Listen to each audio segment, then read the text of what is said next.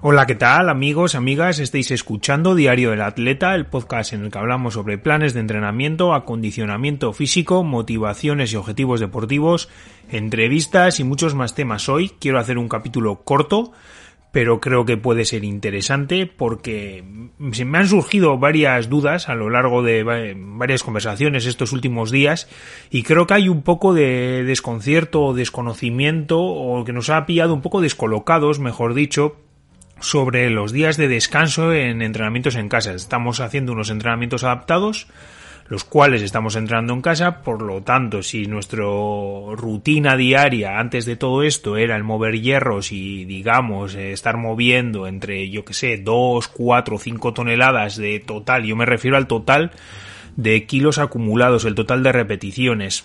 Por ejemplo, si estamos haciendo press de banca con 50 kilos, eh, press de banca un total de 10 repeticiones, pues estamos hablando que estamos levantando 50 kilos por 10 veces, es un total de 500 kilos, a eso es a lo que me refiero.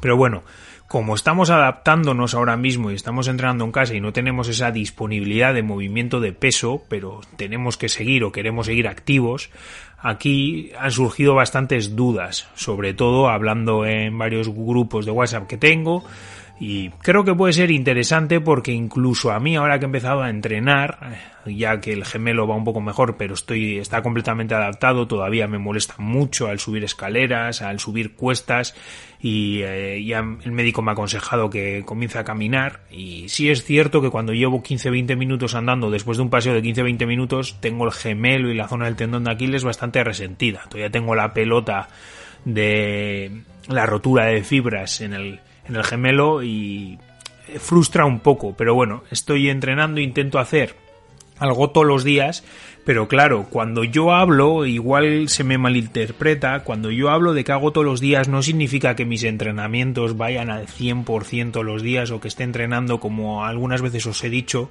que entreno durante una hora, una hora y cuarto, incluso una hora y media, pero es que claro, en ese tiempo abarco todo, abarco el calentamiento, abarco el estiramiento, abarco el, el enfriamiento, la vuelta a la calma, vamos, eh, no es un entrenamiento intenso de hora y media y luego empiezo a estirar, no. Todo esto está incluido dentro de este tiempo que he mencionado. En cuanto a los días de descanso, me he encontrado con muchas, con muchas personas que están entrenando y que con la, con la tesitura esta de que estamos entrenando en casa y no se está moviendo peso, por lo tanto ellos quieren decir que la intensidad es menor, están entrenando todos los días, no están teniendo sus días de descanso, sobre todo con gente que yo sabía que estaba entrenando tres, cuatro veces por semana, me refiero a tres veces de entrenamiento y un día, el día del partido, sobre todo eh, gente que conozco de balonmano, de rugby. Entonces, esta gente, claro, ahora al no tener, eh, a no haber entrenamientos programados ni partidos porque las ligas se han cancelado, pues están eh, entrenando, están saliendo a correr y están haciendo circuitos en casa todos los días. No están un poco perdidos y no tienen esa pauta de entrenamiento barra descanso para que nuestro cuerpo le dé tiempo a eso, a descansar y a prosperar, a mejorar.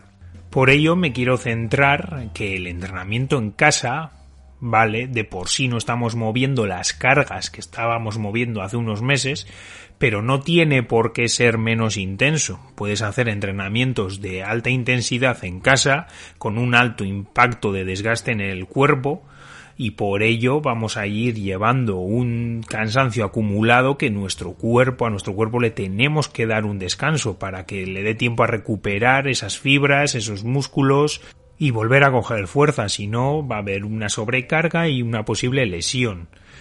Por ello, claro, no es lo mismo no tener ningún tipo de preparación ni tener ningún tipo de base como toda esta gente que cuando estoy saliendo a dar el paseo estoy viendo gente que seguramente no haya corrido en su vida, que me entrarían ganas de decirle, pero ¿qué hace usted?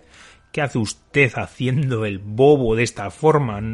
Cero técnica de carrera, agobiaos completamente, cero, es que es cero técnica de, carrera igual a lesión asegurada o sobrecarga asegurada y eso no te va a hacer perder peso. La mayoría de la gente que estoy viendo por la calle es gente que tiene sobrepeso y que está corriendo que, que todo colorados, sudados, cero técnica. Sinceramente, si me entraría ganas de decirle, pero a ver, vamos a ir haciendo las cosas con cabeza. Primero vamos a caminar un poco y luego ya pasaremos a correr, que no tenemos prisa. No quieres hacer en un mes lo que no has hecho en 20 años. Vamos, vamos a hacer las cosas con cabeza y vamos a ir por partes, como diría Jack. Entonces os quiero, dejando este espécimen o estos especímenes de humanos a un lado, me quiero centrar en la gente que me gustaría que me escuchase o que me está escuchando y que creo que hace las cosas con cabeza. Por lo tanto, creo que os debo de recordar de que descansar, aunque estemos entrenando en casa y no estemos moviendo peso o no estemos haciendo nuestros entrenamientos de hace dos meses, eh, descansar también está dentro del entrenamiento, es parte del entrenamiento. Entrenamiento, descanso y dieta. Esos son los tres pilares. Tener un entrenamiento bien planificado supone tener un descanso planificado. No porque estemos en casa tenemos que hacer todos los días. Yo estoy haciendo todos los días en casa porque parte de X días de mis entrenamientos digamos que son de una intensidad muy baja me centro simplemente en estirar poco a poco el gemelo, pasarme el rodillo de foam y poco más. El rodillo de foam con mucho cuidado porque todavía la tengo, tengo la herida muy presente. Pero por lo demás, eh, digamos que estoy entrenando lo que es entrenar ejercicios específicos tres veces por semana lunes, miércoles y viernes. Los martes y jueves estoy haciendo estiramientos y algún ejercicio estático de core, pero de una muy baja intensidad. Estoy haciendo esos días un entrenamiento total, digamos, de actividad de una hora, contando el paseo, que lo suelo hacer antes de, o sea, para que me entendáis, yo suelo hacer 20-25 minutos de calentamiento, estiramiento, luego voy a dar un paseo y luego vuelvo y hago el enfriamiento. Así está, digamos que así se está llevando a cabo mis entrenamientos. Luego, claro, si los lunes, miércoles y viernes que hago específicos, no. Lo divido, voy a darme el paseo a la mañana o a la tarde y a lo largo del día me hago mi hora, hora y cuarto de entrenamiento con incluido calentamiento y enfriamiento. Vamos, ejercicios específicos que sí que me suponen un esfuerzo físico, sudo la camiseta, me congestiono y llego a sacar unos entrenamientos de calidad. Estoy teniendo agujetas porque mi cuerpo se está readaptando, está volviendo a coger la forma que tenía antes de pasar el bicho, de todo esto, y me estoy sintiendo bien.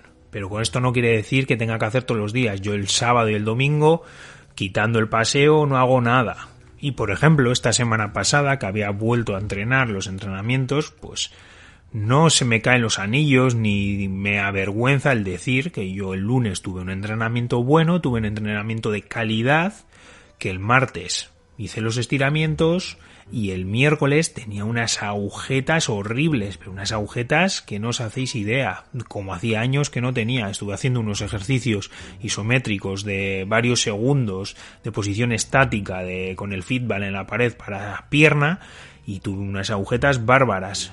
Me llevó a tener unas agujetas y el miércoles cuando me tocaba entrenar, pues no pasa nada retrasar el entrenamiento un día. Eso es lo bueno de tener una planificación abierta, que no porque digamos que tenemos que entrenar el miércoles, pase lo que pase, tenemos que entrenar. Pues no, se puede pasar, se corre un día y no pasa nada. Sobre todo, eh, esto es lo bueno que tiene el tener la posibilidad de entrenar todos los días. Estamos entrenando en casa, por lo tanto, tenemos esa posibilidad. Luego el jueves tuve un entrenamiento de calidad y el viernes volví a entrenar, pero adaptado. ¿Por qué? Porque no iba a hacer los mismos músculos o los mismos grupos y ejercicios que había hecho el jueves. Por lo tanto, tuve que readaptar esos dos días. Pero el sábado y el domingo salí a caminar estupendamente y esta semana he conseguido hacer el lunes, el miércoles y martes y jueves de calentamiento, estiramientos y empezar a subir escalones poco a poco. Y hoy pues me toca entrenar, no todo el cuerpo cansado, pero nada comparable como al del miércoles pasado. Por lo tanto, con esto os quiero decir que los entrenamientos tienen unos descansos justificados, no porque estemos entrenando en una situación especial y en casa nos lo saltemos por la torera, o bien descansemos más de la cuenta, o bien no descansemos, porque como estamos en casa vamos a hacer todos los días algo, vamos a salir a correr todos los días. Ahí vienen las lesiones y vienen las sobrecargas. Y punto. Con esto quiero terminar el capítulo de hoy, porque creo que puede ser interesante que no todo lo que tenemos planeado tiene que ser la Biblia ni tiene que estar escrito sobre piedra. Simplemente tenemos que ser flexibles y aprender a añadir descansos de forma inteligente a nuestros entrenamientos, a nuestros entrenamientos, perdón. Va a ser un plus y sobre todo es, va a ser una de las herramientas que nos va a, ser, nos va a hacer progresar en nuestros entrenamientos y como deportistas.